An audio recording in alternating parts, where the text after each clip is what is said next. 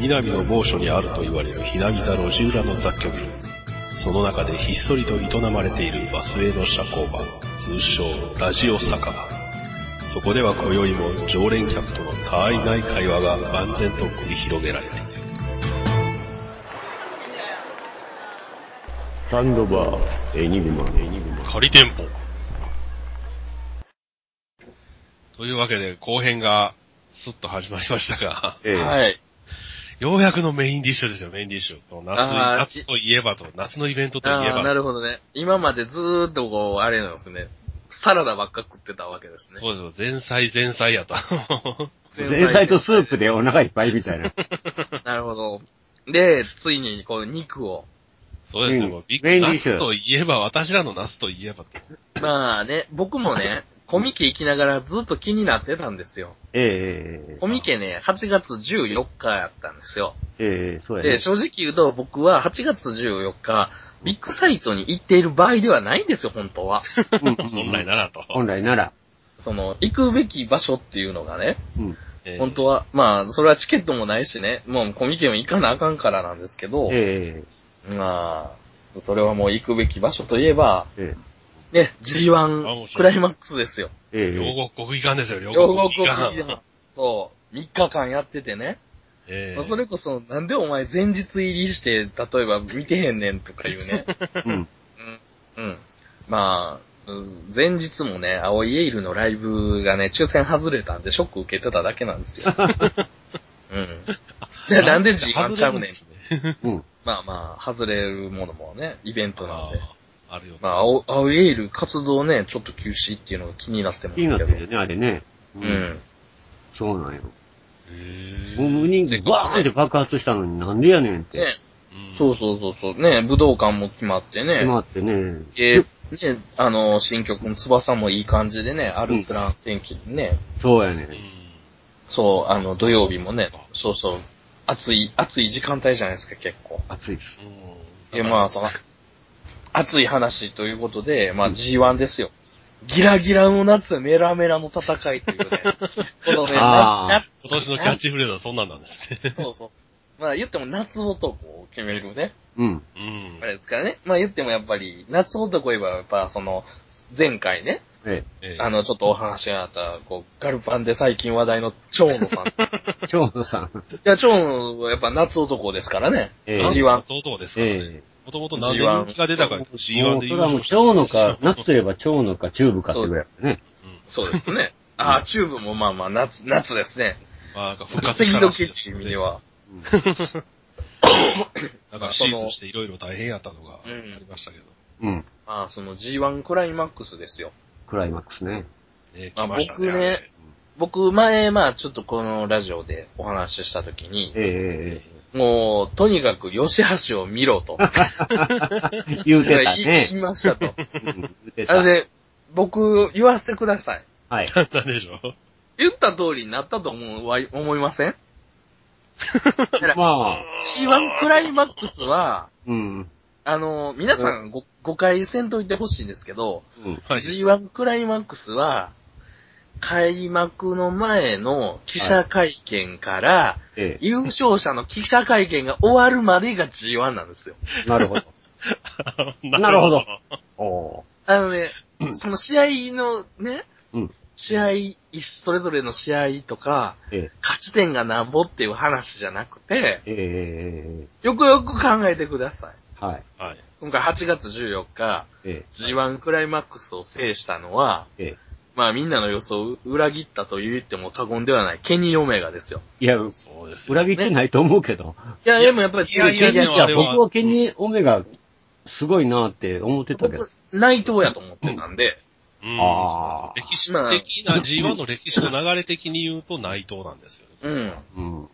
でもね、外人初初、うん。そう、外国人初の G1 覇者っていうところもポイント高いんですけど、うん。ケニーは、うん。その、バレットクラブ、まあ、新日本やってきてバレットクラブになった時に、うん。その階級変えてるじゃないですか。はあ、だからジュニアヘビーやったから、もともと。うん。えそれが、ヘビーになってってなったら、やっぱりまだ期間的には短いわけですよ。ええうん、そうなんですよ。で、その中で、その、言っても、あの、やっぱ、ガタイで行くと、そのね、でかい、うん。ね、もちろん普段のシリーズではその、岡田だったり、そうだね。棚橋やったり、えまあ、その、マイケル・エルガンとやったりするわけじゃないですか。え、えうん。で、その、やっぱその、うん。まだジュニアヘビーのやっぱり、え。うん。あの、イメージがね、でかいんですよ。うん。そうそうそう。パワーあるんですけど、やっぱ線がちょっとね、もううん細いイメージですもんねやっ。ぱ細いんでね。うんで、その中で、あの、今回やっぱりその、どうしても内藤をみんな見てるんで、う。うんん。で、B ブロック、まあ、これちょっと誰がっていうのが、えー、柴田、あ、柴田。うんね、長田さん、うん。で、本間、うん。で、マイケル・エルガン、え矢野徹、え。え。で、吉橋、よっしゃ。よしよで、し。ケニうん。ー、で、内藤、うん。うん。で、キングオブダークネス、イービルさん、うん。で、中島そう。というね、メンツになったわけですよ。で、僕は、あの、吉橋を見てくださいと。うん。言ってたね。そうなんですずっと言ってました。言ってましたね。ねし第一発目の試合でも吉橋いきなりやらかしたじゃないですか。まあ、それが、うん。またけ、あれは相手がケニー・オメガという。そう。んあのね、優勝したケニー・オメガを沈めてるんですよ、一発目で。まあね。うん困ったことに。困ったことにね。もう事件ですよ。うん。うん。でね、まあその吉吉橋の結果は、うん結局、まあ、ケニーと、イービルさんと中島が勝っただけなんで、まあ、その、さ、さ、3勝やから6点なんですよ。6点ねで勝ち点6で B ブロックで、まあ、一番下というか、はい。長田さん、本間さんと同じでしたと。ええ、で、僕は、確かに、その、吉橋がリーグ勝ち抜いて G1 取るとは言ってないんですよ。え。うんうんうんうん。吉橋は化けるよ。ああ、なるほどねば、うんうんうん。で、この結果は結果として、はい。まあ、終わりましたと。ええ。で優勝ケニーがしました。はい。うん。その翌日ですよ。記者会見。見ました？あ、いいえ。ケニー私見てないオメガさんですそれ。見てないですね何かやったんですか？もう、とにかくね、ええ。まあ、権権利書、ドームのね、権利書をももらいますよと。えああ、え。優勝者やしと。うん。ね？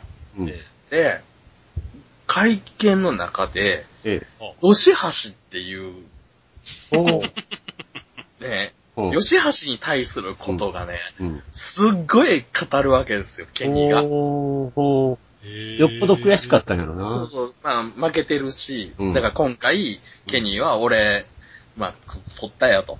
うん。で、ドーム言ったら、のファイナルも持っていける、まあ、権利も持ってるよと。うん。うんだけど、その前に、その、言ったら、権利書守るっていうのが毎回恒例行事でしょと。はいはいはいはい。で、まあ、ケニーとしては、とりあえずじゃあ、俺を倒したやつ誰やねんと。はあはあは言うてみその A ブロックは当たってへんからね。で、まあ、ええ柴田やと。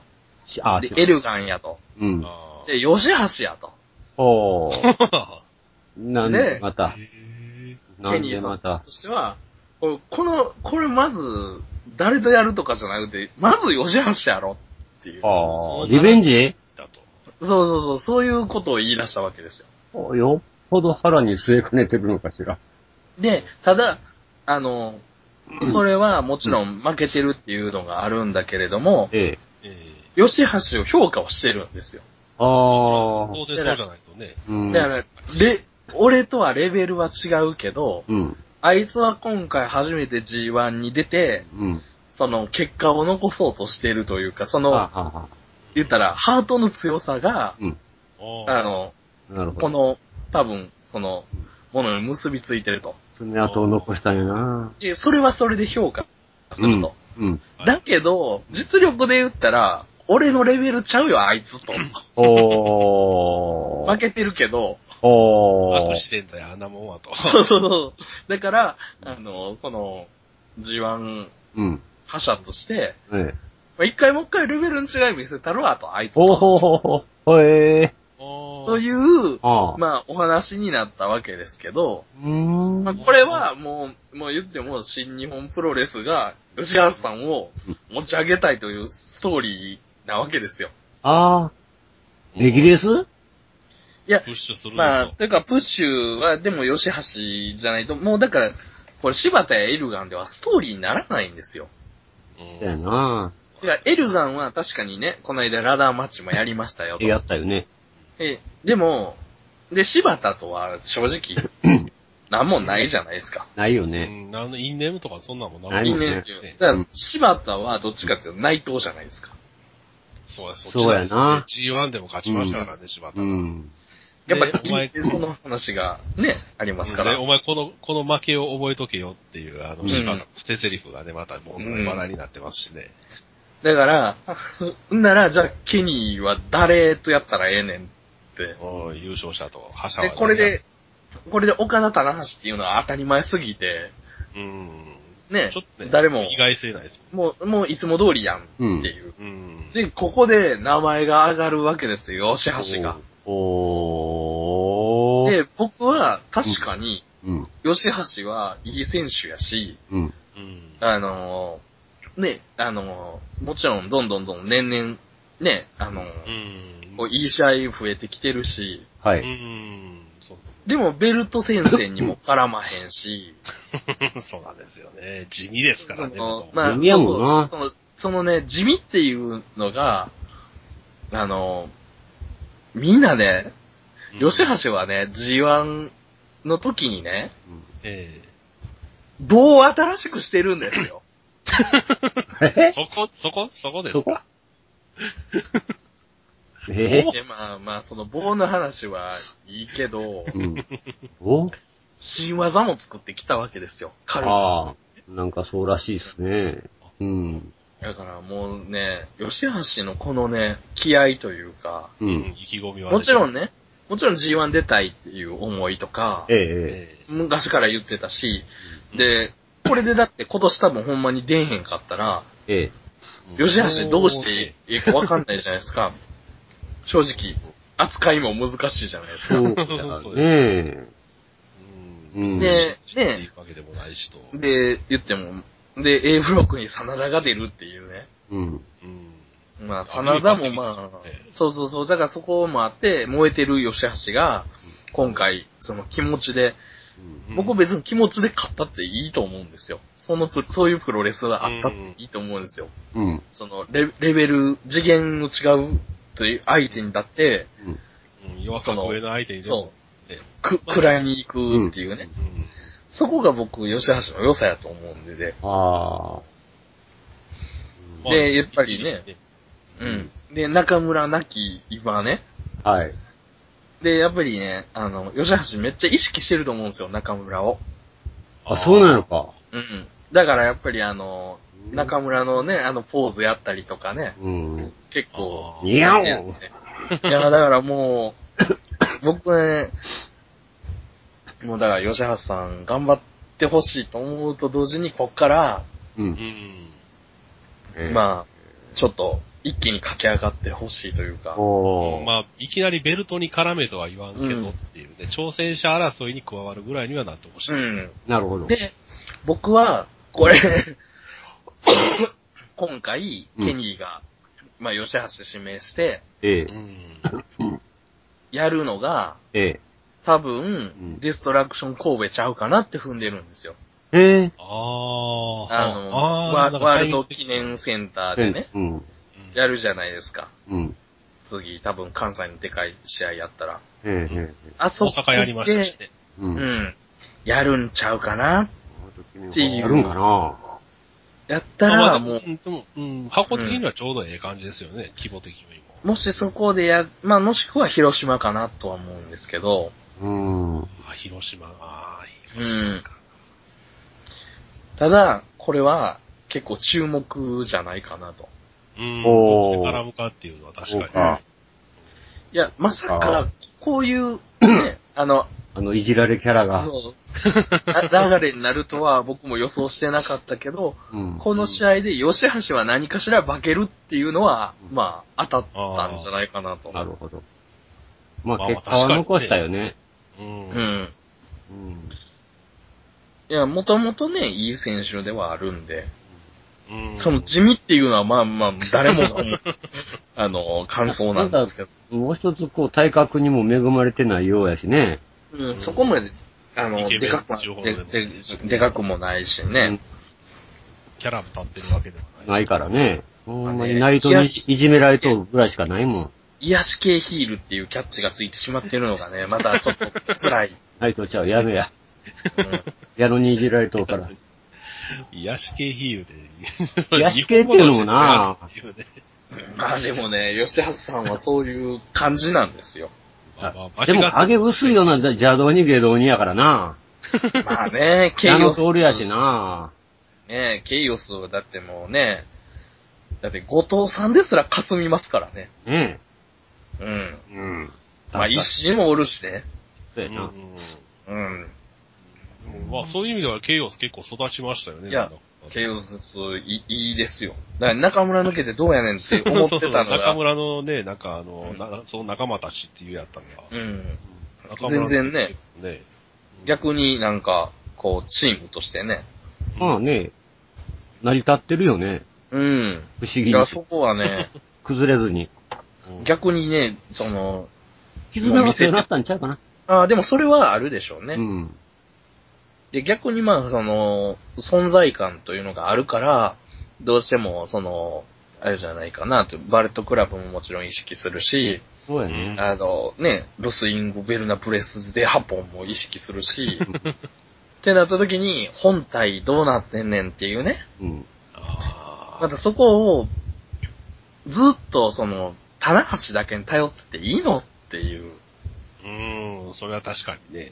かといって永田さんを復活するわけにもいかないですしね。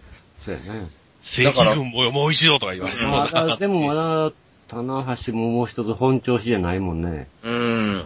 だからそこが、あの、ヘビーはもちろん、やっぱ棚橋どうしてもね、うん。ですけど、もうジュニアはね、もうね、言っても串田おるからね。えええうん。あ、そうですね。串田も結構ね、なんか、ええいや、感じに育ってきましたよ、いいいい感じですよ。えまあ、串田も痛風と戦ってますよ。え、彼って普段ですか？痛風なんですよ。自分のポッドキャストでもう全部言うてもたよ。言うてもた。うん、言うてもたよ。で、なんか田口さんが偉いな、あの、なんか共感してくれた相手。わかるわ、みたいな。うん。なんか、なんか田口もそうらしいんで、なんか、そうやろ、痛いやろ、とか言って、わかるわ、言って、なんか、最近あれですね、演歌歌手として大人気の道ヘルベアキラさんです。そうなんですよ。うん。えなんかあの二人が偉いそこで親密になったらしいですよ。いやあー、でもね痛風、痛風はね、ほんと大変なんですよ。ねえ、ここにも一人おるけど。ユニット痛風が。ほんとね、ほんと大変ですよ。うん。あ、まあ、なんかもう動けなくなりますからね、うん重さが出るいやなんかうもうね、うん痛いとかっていうね、うんその感覚が違うんですよ。うん。その風が吹いたら痛いんでしょとかいう人のね、そのにやけた顔とかがね、お前も痛風になるがいいって思うんですよ。お前も痛風にしてまあ、そやろうかの、。その、あの、悲痛な叫びは、藤田藩も、ポッドキャストで言うとったけどね。ほんとねう、ん。ほんとね、お前も痛風にしてやろうか。お前も痛風にしてやろうかっていうねだって痛さ的に言うならね、多分あの三大痛い病気ののがぐらいに入るぐらいなんですけどね。どこかこう、プっていうのがねあれです、ね付きまとうこのっていう。まま僕ラジオをつやらんかったら、冬コミに痛風の歌ができると思う。痛風の館っていう曲が、メメタル、CD ができるメタルっぽい、メタルっぽい曲調本物の世紀末や。と、で、霧の立ち込む 日本橋の奥深くと。奥深く、足が痛いという声がす、お前も痛風にしてやろうか。ねこ の曲を支えてくれるメンバーを募集しますと。シャウトがね、痛風の痛い時の叫びみたいになってる。もう嫌おどころやないよと。いや、男じゃないよ、ほんま。いや、でもね、痛風でね、足をね、使いたくなかったらやっぱ3点倒立できるようになるかもしれないですよ。ああ、そ、そこまでなんですか。と、あの、あれで歩いた方がまだ早いと。もうね、痛風、痛風とはね、あれですよ。なんて言ったらいいんかな、こう、表現ができない。あうん。みんなね、一回痛風ほんまなってみって思いますよ。なりとうない、なりとうないまあ。でも、い一回なったら治らないんでね。そうですよね、あれ。そうそう、あれ一生付き合わなあかんやつですからね。ああ、そ本当ですよ。痛痛風の痛みをこう体験させてくれる機会とかあったらいいんですけどね。う。いらんわ、そんな。多分ね、あれですよ。歩くたびにタンスが置かれてるみたいなもんやと思ってもらったら、小小指が必ず当たるタンスを、辛い。なんかい、ずっとタンスがついてくるわけね。だから、おう、おうっていうのがね、ずっとなるっていうね。あうん。こう歩くたびにタンスに小指をぶつけると。そうそういや、つ痛風と同じ破壊力って何って言われたときに、あ。うん。うんうん。思い浮かべますそう。スームストンパイルドライバーぐらい痛いんちゃうかな、みたいな。あそれ下手したら首いくじゃないですか。でも、痛風は多分、それ、北斗晶になってまうやん。痛風の痛みは、うん、な、何に近いんかな。足にね、きますからね。ああまあだから、そういそういう意味ではあれかし、だから、な、な、関節系の方か。あ 痛みに近いのが。あ瞬間的な痛みじゃないですからね。あ、そうなんやああ、持続性がある。ズワーンと来たらもうそのまましばらくはこう、ゴーンいう感じだね。余韻が。が、多分、多分、白目になるぐらい締められてる時じゃないですかね。ああ、ぐらいルージャスティスさんもビッグアワーやと。つやって なるんですけどね。歩くたびにつやって言うのも面つ白いとやって言われるっていうね。あ あ言うんじゃなくて言われる言言われる。言われる方だ。白目向いて。そう白目向かれるぐらい白目の痛みが向かれてね。。うん。だから、多分あれなんですよ。足の上で小さい永田さんが白目向いてるんですよ、常に。歩くたびそれ、に。そう歩く、歩くたびに、あー、また、また永田さんが白目向いてるっていうぐらいの痛さを。お前長田だろう、言って。そう、もう、そ、それぐらいの多分、こう、痛みがあるのがちょっとなんかでも、ミカドさんが白目向いたら長田さんに似とうって言われたよね。あ、僕なんかね、永田さんに似てる説がね、うん。いや、言われてみたら確かにそうやな思って、なんか。うん。ミカドさん白目向いたら長田さんになるよなと思って。でも、まあ、体格的にね、まあまあ、長田さんよりはまあそんなでかくないですけど、サイズ的に多分ライガーさんとあんま変わんないんじゃないですか。ぐらいかな。体格的に。体格。多分せ背とか、体まあ、ウエイトとかでいくと。そうやね。え、じゃあ増えてるんかな ?3 年、三年ぶり、3年ぐらい前にしか会うてないけど、俺。昔のイメージとはちょっと、あれ？またー大型感増したわけ？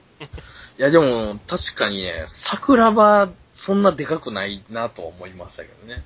あいや、まあ、存在感っていうか、オーラはでかいですよ。あ、オーラはでかいね。実際、まあまあサ、サイズ感でいくと。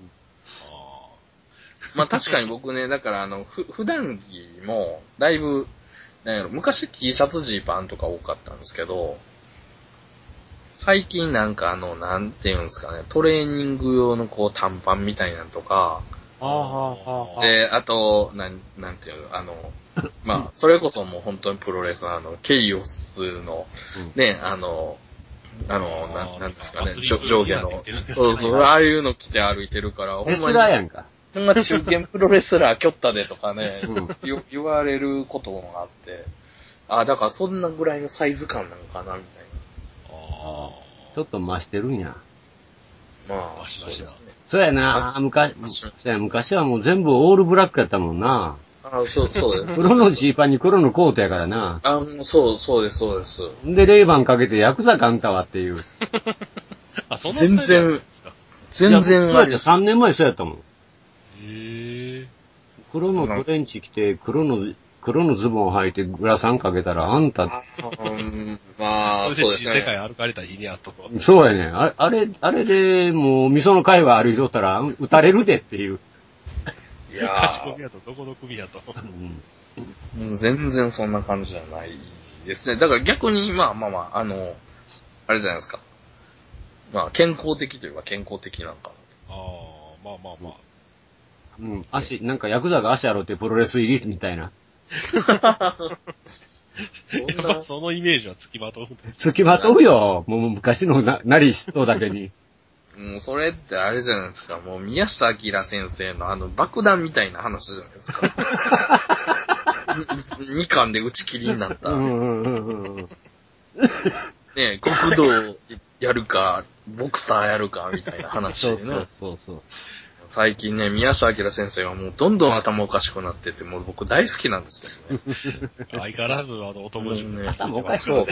そう、男塾とね、うん。もうあの、ね、が、外伝のあの、伊達臣とかもう、もうぶっ飛びすぎてね、もうやばい、やばいというかもう本当あのついにバラモンの家族が出てくるというね。あ、ネットでも話題になってましたね。な。ついになってはいたけど、もうおかしい、おかしいってもそうですよ。あのね、ボギーが出てくるあたりはね、まあ正直ね、まあまあまあだと。うん まだね、ギャグ的な要素としてあれですけどね、まさかね、バラモン三兄弟を出すというね、もう苦しまぐれにしかね、見えないんですけど、僕的にはもうバラモンの家族大好きなんで、んあそうなんや。あれ、あれ、あれ、あれは、あれは見とかんといかんですよ、宮下明ファンとしては。宮下明先生といえば男塾っていうのはもう、もう一番、うん。それは皆さん、出てくるのは、まあ、社内と。そらもお題2番手であのう、まあ、サイボーグの梅ちゃんぐらいまでやもんな、俺。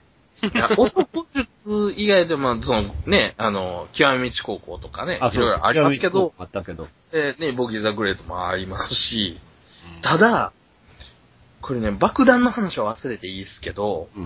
ああ、そこはと。いや、バラモンの家族だけを本当ね、宮下明先生を語る上でね、うんもう外せない。いあ、そうなの？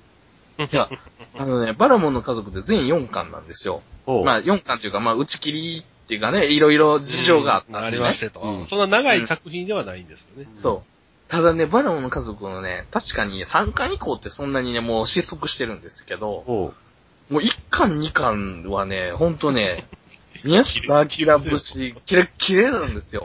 おで、ーまあ大体ボギーザグレートも、あの、1巻めっちゃおもろいんですけど、どんどんすごい失速するんですよ。そういきなり鳩食ってたんですけどね。そう、ハトクとことか。そう。でね、バラモンの家族ってね、多分ね、もう第1話がやりたかったためだけに書いたんちゃうかなっていうぐらいね、第1話がね、うんもうほんとこれが読み切りで、これだけの作品やったら多分最高傑作お言われても、伝説に残っとると。いや、もう本当にね、あれはもう宮下明先生が多分ほんまに、キレッキレの時っていうか。もしかしたら絶頂の後期やと。その時、ほんまに多分、あの、ピークっていうか、いや、男塾も多分面白いんですけど、途中でやっぱりマンネリ化してて、うん。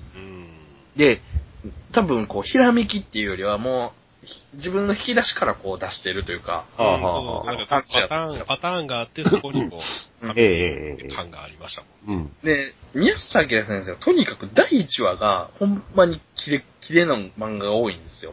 うーん。いや、男塾だってバトル漫画としてみんな見てるけど、うん第1話はあれですからね、あの、まっすぐ歩くだけですからね。うん。そうやね。男塾名物、直進行軍だけですから。第一それだけやもんね。うんでも、、直進行軍の回はめちゃくちゃ面白いわけですよ。ええまあもちろん油風呂とか、後々ね、あボクシングとか、ラグビーとか、いろんな、いろんなバリエーションというか名物はあるけれど、うん。直進行軍を超える青さはないんですよ。うん。で第1話にかける、なんか意気込みというか、熱意が、うん。ほんとね、蒸気を逸してるんですよ。他の漫画に比べても。なるほど。宮下明作系のね、レベルじゃないですからね。ほんとね、バラモンの家族の第1話はね、ほんとね、何回読んでも、これ書いたやつ、ほんと気狂ってるな。あ、そうなんやも。うね、褒め言葉ですよ。ええ気狂ってるっていうのはもう、最、最高級の3時の言葉ですからね。はあ。いい意味でっていう。もうもうほんとね、気が狂っててね、もう、あの、あまり詳しい話は言わんけど、とりあえず機会があれば、ぜひ見てくれと。もうほんとねむ、しろ見ろ。最近ね、最近ね、多分ね、プロレスも何でもそうなんですけどね、ええ。若干ね、気が狂ってるっていうね、はものを見たいんですよ。あ。ああ。そうなんですよね。うん。だからそういう意味では僕は、あの、イブシコータにそろそろ帰ってきてほしいんですよ、どこかに。まあ、あの、いぶしのタガの外れ方はちょっとちゃうような気がしますけどね。うんでも、いぶしこうたって、やっぱ、振るってるじゃないですか。うん、まあ確かに今のプロレス界、まあ特に新日本には絶対ないキャラです。うん。いや、だから、すごい、あの、まあまあ、ケニーさんとのね、やっぱうんり、つながりというか、うんけああ、はあ、ありますし、絶対ね、ケニーも、ま、なんか思ってるんですよ。うんだって、その、G1 の決勝の映像、ほんま見てほしいんですけど、うん。ええ弟の時の、えケニーがね、その、いぶしの技を使うんですよ。おえそう、まあ、それもほんと後半なんですけど、うん。え後半、まあ、いぶしだけじゃないんですけどね。え あの、だから、えー、デビ、プリンス・デビットと、AJ の技も使うんですけど、え。えええ。ああ、ええあの、うんジャンプしてぶん殴るんですか？なんだあのえっ、とね、AJ はあれですよ。あの、スタイルズ・クラッシああ、そっちの方。ュ。うん。ああまあでも、スタイルズ・クラッシュは別に棚橋もしますからね。うん。あれですけど。あの、本当その、立て続けにやるんですよ。ええ。で、そこは、あうの、ん、絶対なんか思いがありますよね。重いっていうかね。おう。うん。だから、ケニーもなんかやったるで、みたいなう。うんん。のはあっ見たと思う。てるかと。見とるか、お前らと。そうそれはみんなに対しても多分言いたい、うん。いや思うけど、うん。そ、そこがやっぱり、うん。なんか、イブシに対しても、こう。思うところがあると思うんですよ。うん。で、イブシも、それを見てるので、うん。うん。当然見るでしょうしね。うん。だから、多分ツイッターに書いてるのが多分そう、そういう意味だとは思うんですけどね。おう。ああ、うんなんか書いてたんですか？だから、もう単純におめでとうっていう、あおめでとうまあ、それはもうね、ケケニーのことやと思うし、まあ、そうやろね。うん。だからこそ、その、ね、あの、怪獣焼きぐるみと戦った場合ではないぞ。なるほど。そう。どうなったでしょうね、あれ。ねあの映画。結局ね、見に行けてないっていうかね、どこでやっててんっていう感じ。やっぱそうなってしまったという。DVD はか買おうかなと。はあ、そう。ああ、そっちは、最近 DVD ですね。しね。と。ああ、まあままあ確かに。、あまあ、次か半年やからね。ううんん。地上波では絶対流れない作品ですまあ流れないですよ 流れないでしょうね。いや、だってね、僕未だに疑問なのが、ええ。SF ソードキルだってテレビであんまりやらないじゃないですか。もう最近特にやらないですね。藤岡弘大先生のね。え僕最近藤岡藤岡弘先生が、こう、なんかバラエティでなんか半端ないじられ方をしてるのがすごくこそうう、ねあの、5分ぐらいのね、短い番組やっとるんですえ。よ。なんか 5, 5分ぐらいの短い番組やってますよね。夜中やって夜中にやってますよな。んかあの、番組と番組の間に、なんか食べてるだけとか、うん。あれでしょなんか食レポするとか、なんかいろんなんやってるじゃないですか。でも、藤岡先生は食レポしても、基本的に、おー、すごいなしか言わないじゃないですか。今、すごい、まあすごいなええやん、さだま、真田丸で忙しいから。まだまだ。だね、なんかね、最近ね、ちょっとバラエティになんかちょいちょい出てるけど、まあ誰もあのコーヒーの話とかやっぱ触れない。ああねそれは、触れたらうるさいからね。コーヒーをベッドスイッチ入りますからね。ね、ありがとうございます。ありがとうございます。っていうね。あれ、あれを見る羽目になってしまうんでね。うん、NHK で本当放送事故になるんじゃないかと言われたね。あの、コーヒーを入れるというね。あ、そんなことが。そうでもあのコーヒーセットは欲しいんですけどね。欲しい、欲しい、欲しい。なんかね、道具がないので作れないって。あれね、なんかコーヒーセットの販売をするときに、あの、通販で買えるじゃないですか。ええあで、たまに百貨店とかで、うん。あの、なんかそういうイベントみたいなのあるらしいんですよ。ええ反復会みたいなのやってるんですよ。ええそう。でね、それ行くと、ええあのーそのコーヒー買うじゃないですか。えはい。えええ買うと、その場で、大先生が、はああの、直々にコーヒーを入れてくれるっていうのがあったらしいんですよ。へえ、そんな握手会よりもすごいネットじゃないですか。だってあれを目の前で見れるわけですよ。ええええええこう、震えながら、あれよっていうのがすごいですけどね。ありがとうございます。ありがとうございます。が見れるんですよ。おうこれは目の前3 30センチで見れますからあね。もう、それはもうあ、神がかっ。うん。もうぜひ機会があれば行きたいんですけどね。ええ高島屋もやってくれと。ほんとね、前会った時行きたかったんですけどね、し祝日で仕事の日やったから行けなかったんですよ。もうこれ土曜日とか日曜日やったらもう他の用事全部すっ飛ばしてもいい。何をさておきと。いや、もうだって。まあ行くよね、ねミカトさんやったら行くやろうね。うんいや、私でも行きますよ、それは。あ、そうなんや。ああ、それはもちろんもちもうね、ちょっとし神に近い存在じゃないですか。お。藤岡弘っていうのは。おー。その役者とかじゃないじゃないですか、もう。あうん。あれはもう全身藤岡弘ですからね。そうそうそう。もう、ね、なん、なんていうんですかね、芸能とかいう世界の人じゃないと思うんですよ。うんおー。まあもちろん武道家でもあるし、ええあ面はあるけど、うん。僕は藤岡ひ弘 はなんかもう違う生き物やと思ってるんで。本、なんか方向性とは違うけど。方向性は違うけど、ほんま天皇一家みたいなもんですよ。一人天皇ですよ。なんかね、その憧れとかそういうレベルをもう超えてしまってるんですよね。ええうん。まあもう、まあでも、まあまあ私とそこまで思い入れはないにしても、それでもやっぱり、比類なきとか、そんな陳腐な言葉では語れない。うん。なんかね、なんか違うんですよ。もおう、もうね、ぜひともね、前々から言ってるね、ハリウッドで何かっていう話は僕は SF ソードキル2をやりたいと思ってる、思ってるね。僕が勝手に思ってるんですけど、ええああ、はい、よかった。でもね、ぜひともね、やってほしいというかね、できれば次は全員、全キャストがうん真剣を使うというところで。危ね。いや、そうじゃないと、オーディオ、あー。あの、オーディオコメンタリーで、はい。もう開始10分ね、飽きるほどね、このシーンでは真剣を使っていてね、っていう自慢話をするわけですよ。ええ。そうじゃなくて、全編使ってたら、もっと多分そんなこと、意外のこと語れるというか、むしろもしかすると、全編真剣を使ってる話だけで終わるかもしれへんけど、いや、やっぱりか、みたいな。うんいそやの可能性は高そうです。オーディオコメンタリーでね、海外の監督にクレイジーだって言われたよ、みたいな話をしてるんでね。うんぜひともね、SF ソードキルのね、オーディオコメンタリー見、あの、聞いていただきたい。あ、そうなんですか。あと、もう、もう、ぜひとも、藤岡先生がこの真剣を使っているというところに対するこだわり。うこだわりね。ん。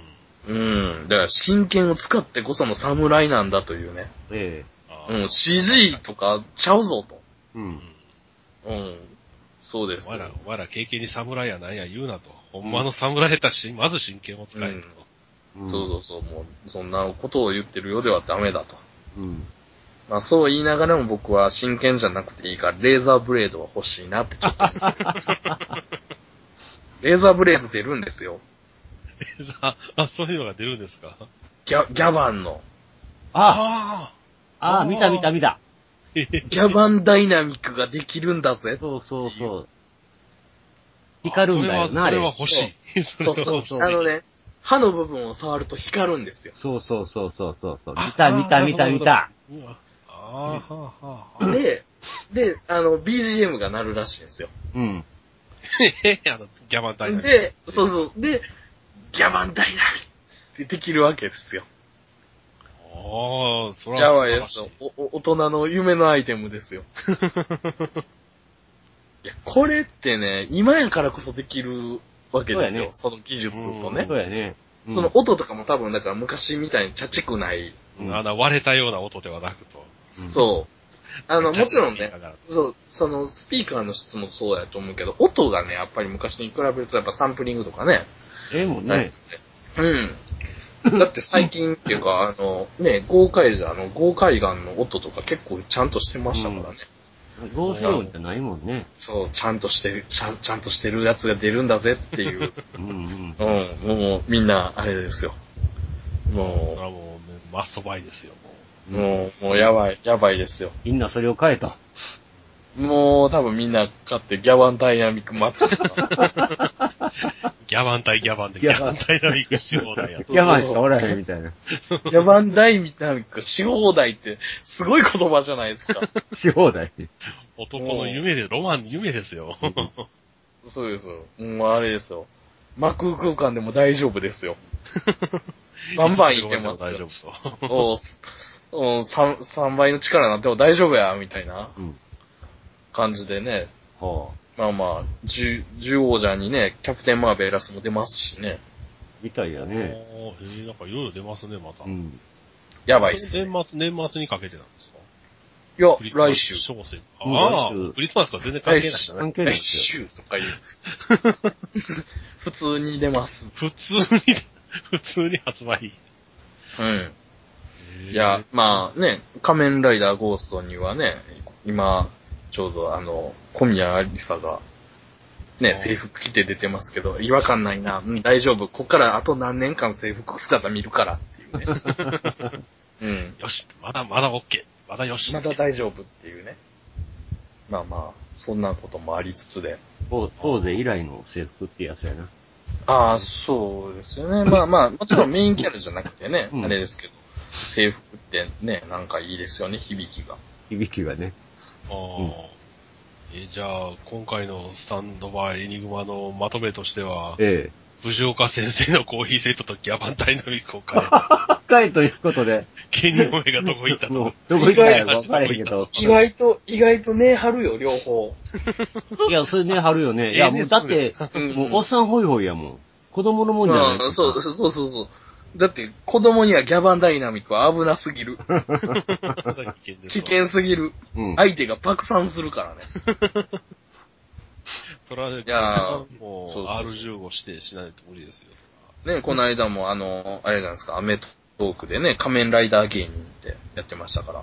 うん。えー今そんなんやってるんですか？まあ、仮面ライダー芸人の中に棚橋博はいてましたけどね。ああ、なんかネットで話題になってましたね。そうそうそ誘われたことあんねん、俺っていう。ええそうそうそう。あれでもほんまやったらしいですね。そうなの？オファー、オファー出す方もすごいです。なんか、いや、あれ、なんかね、棚橋博にっていう話はほんまやったらしいです。えクーがやるときに。ええで、そのコンセプトが、えうん。まあ、そのテレ朝じゃないですか。はい。で、要は、重心サンダーライガーみたいなものを仮面ライダーでやれないかって思ったらしいんですよ。あだからライガーさんは、うんア。ニメ終わった後も、うん重心サンダーライガーという、レジェンドとして居続けたわけじゃないですか。うん。そうなんですよね。で、あの、こう、組み合わせを、うんもう一度やれないかっていうプランから、うん新日本プロレスになるほど。そのオファーが来た。オファー来て、おい、棚橋バイク乗れるって、はい、みたいな話から、はいはいはい。ちょっと。出たらしいっていあう。彼は刺されてもナイフ刺さったままでもバイク乗れるからね。うん、もうそうなんですよね。ね。だから、棚橋が仮面ライダークーガになっていたかもという噂は、あったんや。あの、一応話としてはあったけど、ええ本人はと、なんか、まあ、す結果としては会社的になんか、やめとこうかみたいな。ああ、こっち、大人の事情やな。いや、だから、あれがほんまに、あの、多分あれですよ。武士ロードになってたら、うん、絶対やってますよ。うん。多ちょっと分。時期が早かったよな。うん。だって、多分その屈折した感情が僕はあの、ファイヤーレオンやと思うんで。なるほど。なるほど。ありましたね、ファイアレオン。うん。で、ましてや、次、タイガーマスクやりますからね、アニメ。あ、あ、やるって言うてるね。秋そう秋から始まるんでしたね、あれ。あれはもうもう完全に武士ロード色ですよ、あれ。そうやね。あ、あれ、後ろの制作なんですか、あれ。いや、というかまあ、絡んでますよ、間違いなく。だって発表し、て、その、キャストの発表の中に、ええ三森鈴子って名前が入ってる時点で、から、からは絡んだのか。もう、これを察してねっていう。なるほどと。ていうかまあ、ファイヤーレオンの時はもうミモリンレギュラーですからね。ああ、ああ、ああ。うん。そら今回もと。名前があったらそら、ねっていう。そうですよ。三森鈴子さんは30超えても可愛いですからね。っていう。いやいや、三森可愛いよ。うん。ね、ミューズ平均年齢30歳以上っていう嘘が流れて、ああ違いますっていうね。うん。一部ですっていう、ね。名前は出しませんが一部ですと。そうです。うん。2年生だけですっていううん。うね。ん。うん。うん。まあそんなこともありつつと。そうなんですよ。じゃあまあまあ、まあ、タイガーマスクにも期待っていうことで。まあ、タイガーマスクにも期待しましょうと。うん。ファイヤーレオンってどうなったんやろうな。漫画版はね、ええところで単行本止まってるっていうね。そうそう。あれ、月節で連載してたのにいつの間にかなくなったなって。そうなんですよ。で、ね、あの、作者の徳徳永先生にも、徳光先生なかなかうん聞きづらいっていう。で、あの、対岡田の、ね、その後、ねその後どうやねんっていうね。そうそう、あの謎のキングコング2を、あの、あそうそうそう選手は誰やねんっていう。何壁なんだっていう。もうね、めっちゃ、めっちゃ気になるんですけどね。めっちゃ好きファイヤーレオン好きそうなっていう。ええファイヤーレオンね。ぜひともね、続けていただきたいんですけどね。そうそう復活してほしいんですけいやどね。、月節のコンテンツとしてちゃんと作っといてほしいんですけどね。うん。うん、ね一応、毎月買ってる身としては。そうなんですよね。だからそれかそういうコンセプトできっと連載が始まったはずなんですけどね。そう、そうなんですよ。なんかね、月節毎月読ん読んでて、読んでるんですけど、ええやっぱりね、やっぱりね、ファイヤーレオンやってほしいという気持ちがね、どうしてもあるんですよ。なんかね、あの、中村の、対中村戦のああの、入る対下りが一番好きであね。そ5 番勝負やろうぜっていう。5番勝負、まず1番目、俺っていう。う。もうね、最高にね、最高にね、あの流れは良かったと思うんですよ。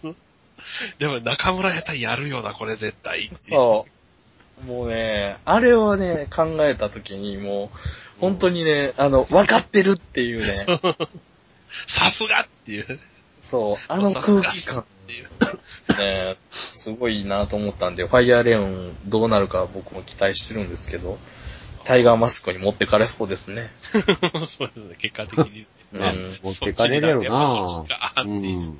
ねファイヤーレオンどうにかしてください。それはもう年末になったら、だ伊達直人が施設にランドセル持ってくるから。ランドセルくらいなんですからうね。ん。そんなジャパンではちょっと難しいかもしれんけどと。うんまあ、本当やなまあ、そんなこんなで、まあ、あの、新日本プロレスもブッシュロードも、ええ。まだまだ盛り上がると思いますので、うんええ。ぜひともね。ね皆さん、吉橋選手を、選手をプッシュで。吉。橋選手をプッシュしていきましょうというか、僕はもう前々からずっと吉橋ああを、言うてるもんね。でもまあ次の展開は確かに楽しみですよね。うん。ここからどう絡んでいくんかっていう。また絡んでどんな試合をするかっていうところ。で、ま、た新しいね、展開が見えてくるのと、あとあれですよ。あとはオカロードのデビューがね。オカロードよ、オカロードま。だ、まだ修行中ですから、修行中やもんな、オカロードだってな。、本当にツイッターしてないですからね。そうやねそ。うなんですよね。うん。ググっても出てこないっていう。そうやね。だから、本当になんか虎の穴的な、あ あ。まあ別赤でやってるにしても、表には出てこないという。ううんん。もうだから、うんその辺も含めて新日本プロレスがすごい気になるところがいっぱいああるよねので。。うん。うんまあおほんま、オカロードを応援しますって言うとって、オカロード出てこなかったもんな。そう。これで、これでもしかして、うんうん謎の覆面で出てきたらちょっとびっくりしますけど。そうやな。ほんまやな。いや、それこそ、キャプテンブシロードとかで出てこられた日にやと。うんい。や、だからそれこそ、そのブシロードがそのタイ、次回のタイガーマスク的なもので、あなんかキャラを作り上げてあ。、あファイヤーレオン的なものが出てきた中に、中に入っているのがオカロードとかいうね、あ。あことでも、なかい、いや、もうこれ当たったら、これ当たったら俺さすがにちょっともう、あかんわ。絶対当たらへん。あ。それ当たったらもうすごいわ。ほんま。当たらへん。ことを期待してるけど、うんでも大体ほら、表からいなくなって、ほんまやねう。。うんん大体そういうのはね、うん海外修行で行方不明になったりするんですよ海外おー。覆面かこれは、それはちょっと、あれやな。か、風になったパターン。リバプールの風になってリバプールの風。という嫌な予感を今ちょっとしてしまったんですけど、うんまあ、新日の伝統ではありますけどね。うん。岡っていたっけみたいな話からだったら、もうそれこそ、ねえ、うん。うんでもまあでも現実、現実路線としてタイガーマスク、何代目タイガーマスクとかね、ありそうなあれですからね。まあ、今、4代目げ元気ですから、まだ。まだ4代目元気やもんね。4代目まだ、スーパータイガーとかも元気ですしね。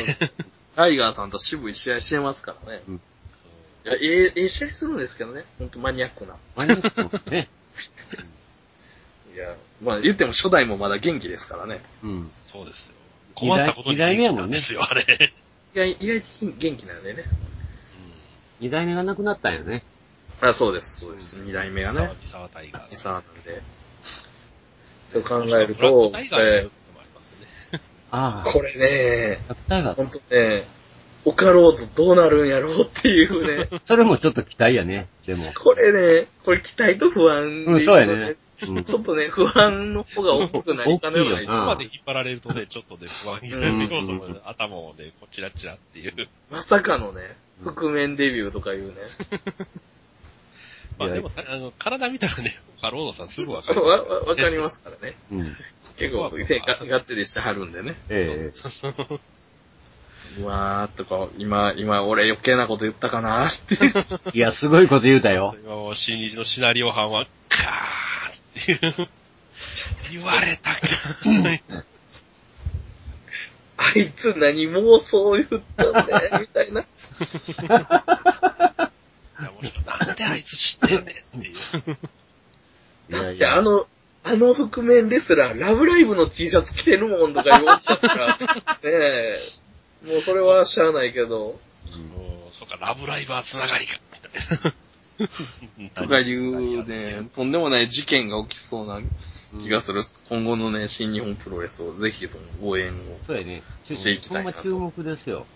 うんもう通報の串田もち注目やしね。あ、もうね、本当上通風うんでね、道しるべあきらさんはどうなるのかっていう。この二人が今通風で、通風仲間やからね。うん。とね、僕ね、あの、1.4の話なんだけど、12.31は空いてますっていうね。もうね、うん。もうあの辺がもう、しょうもなすぎて好きなんですよ。好きなんや。何を言うとんねん。え紅白会っていうね。紅白やねんな。もうあの人な。面白いな。田口さんほんまに。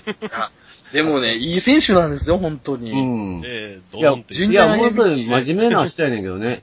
いい試合するし。ね、うん本当いいいい試合するし。うん。なんかリングから外れるとおかしくなるよね。うん、ねなんかね。まあでも、それも、それも、それもまたね、まあ新日魅力、魅力、魅力ですよね。魅力的、魅力やね。うんま。あね変な CD 出そうやで、そらマッチョドラゴンからね。ああうんアンパだからね、いろいろありますからね。新日には。うん。マッチョドラゴンはちょっと神がかってますよね。うん。うん、全くもって本当何がしたかったのかが全くわからんというね。うんまああの、ねしょ、しょうがないんですけど、うん。まあまあ、あの、ね、PV もまだ神がかってますんでね、あれは。ねもう、本あ当ね、あた、新しい一面がね、うん本当どんどん見えてくるという魅力はあるんですけど、ぜひとも正好きと並んでね、キャラ付けには役立ちましたから。まあまあ、あの、本当にね、あの、こう動画で見ても楽しいですけど、やっぱりね、僕は本当、現地で見に行くのがいいと思いますよ確かにね、試合はやっぱり生で見てほしいですね。うん。いや、本当ね、今、チケットね、あの、ギリギリで買えないんですよ。うん、そうなんですあの、よね、結ふ構ね。普通にね、発売日とか買えるんですけどね。ええあのね、結構ね、一週間くらい前にちょうど今日予定空いたし、来週見に行くか、とかやったら取れないんですよ。えおー。昔なんか当日券普通に売ってたのにうね。ん。そうそうそう、2階席とかはね、結構、うんそうそう。あの、当日でも行けてたんですけどね。もう普通にね、当日行けたのが全然行けんようになってるんでね。だから、んある意味ちょっと予定ちゃんと立てていかんといけないんで。そうそうそう。うん。ね、本来そういうもんでもなかったんですけど、パッと行ってね、あの、うん適当にやるね、だから、あの、そうそう。だから、あの、メキシコのプロレスってそういう感じじゃないですか。らしいだからね。飯食って酒飲みながら、うん仕事終わりに、うんやーって見て、ぐわーって文句言って、まあそうやね。うん。いう空気感っていう。そら、そうやね。もうなんか神父さんが覆面レスラーやっとんやからね。いまだにそのキャラおるらしいですからね、何代目。まだおるんやろ？うん。だから、やっぱりそういう意味では、そういうお国柄っていうのがありますお国柄やもんな、あそこ、ほんま。うん。でも日本がね、そこまででね、プロレスね、あの、トップはもちろんね、世界に誇れるレベルやけど、もっとね、あの、だから道頓堀とかあんなとこまあ、あんまり浸透はしてないからね。うん、ポスターはよう見るんですけどね。うん、そうですね。よう、なんかね。そうそう、よう、よう知らんし、あの、選手たちが腕組みをして立ってるポスターっていう。え、まあ、メキシコなんか言ったら、もう日本の相撲みたいなもんでしょ？ああ、まあ、だからもう本当に上から下までそのランクも問わずいっぱいあるんですよ。うん。だから、どっちかっていうと、まあ、日本のプロレスって、まあもちろん新日本プロレスっていうのがちょっともうひ完全に独り勝ちしてるんで、うん。えそうやね。今はね、社内としてもね、もっとね、他にも結構面白いっていうのはね、うん、ありますんでね。うん、まあやっぱり DDT とかはもう独自路線ね、うんまあ、アメリカとか、あれとかやったらもう子供が多いもんね。うん。ほんまに。WWE のね、あの、客席とか見るとね、それは大きいお友達もいますけどね、子供がね、子供が多い。ものすごい。で、またスーパースターがね、それを見て、こう、ちゃんとあの、絡んでくれますからね。そうやね。カメラでこう、グッてやったりする。やったりするましなすからね。。うん。だってあれはうまいなと思いますね。だって、日本ってあれですからね、子供に認知されてるプロレスラーって、うん。岡田ぐらいしかおらんっ 岡田しかおらへんもん。岡田さんだろうっていう。ていうね、そう、そ小学生が石井とか言ってたら怖い。怖い。これでもやっぱメディア戦略まだまだやらなあかんとあかんよねですよ。うん。だからこれがそうん。これが本当ね、だから、小学生が、うん。だから岡田とか棚橋っていうところだけじゃなくて、やっぱりこの、バレットクラブとかね、え？ロスインゴベルナブレスデハポンとかにね、テンション上がってってくれたらね、小学生が言いよるし小学生が？うん。いいよ、武士ええのみたいな感じで。ね。あ、でもそこぐらいまで行ってくれたらもう安泰なんですけどね。それはすごいよね。ほんまに。いや、でもやっぱりね、バレットクラブなんかは本当にいいと思うんですけどね。うん、そうなんですよね。でかくて強くてね、あの、うんひやっぱりひげ面じゃわないとわかりやすいってういうか、ん。うん。ね、キャラクター立ってるし。あれがね、ねまあもうね子供でも見分けつきますからね。うんさすがにね、子供でキャプテンニュージャパンって言ったらちょっとやめとけって 言いますけど、うんちょっとそれはそれは親の教育それは、それは、ええよ、お前の好きにしたらええよ、とは言うけど、けどえ？ねっていうっ。ていう、そこ違う違う違う、そこじゃないっていうね。そこじゃない。それじゃない。いや、だからそういう意味では新日本プロレスは見る自由はいっぱいありますからね。ええうん。まあだからやっぱりこう、ね、ええキャプテンはまあ試合見て、あの、あれですからね、まあわ笑うっていうね。うんええ まあ、緩急はね、必要ですから。まあそういう意味ではまあ一番あれやからな、田口さんが子供受けするよな。まあね、キャキャラクターがね、やっぱりキャラク。ターがね。うん。まあ、確かに、まあだからね。子供子供に矢野の酔っ払いキャラはちょっと。あかん。あかん。トールちゃんはあかん。教教教育上ね。うんトールちゃんはあかん。子供に一生日渡すいうのはちょっと。あかんあかん。ねかといったらね、まあまあ、まあそういう感じで。もう、うんあの、ぼちぼち締めに入ってもらう。うん、ほんまです。もうもう2時間以上になるよ。ね前後編がで共に1時間ずつという。1時間超えという。あえまあまあ、じゃあ、締めとしては、あのー、吉橋やと。吉橋、吉橋ですよ。えで、あと吉、橋か藤岡弘どっち行こうかなと思いましたけど。あと、オカロードの行く末はどうなるのかと。他のさん、覆面だけもうで。ね、もうね、もう謎の覆面レスラーが出てきたら疑えっていうねい。う、あれやね、ほんなま。何ロードさんなんやろっていう。うんね、マスクにめっちゃ書いてたりしたりね。嫌やな、そんな。謎の覆面ですら17歳とか言い出しかねえっていうね。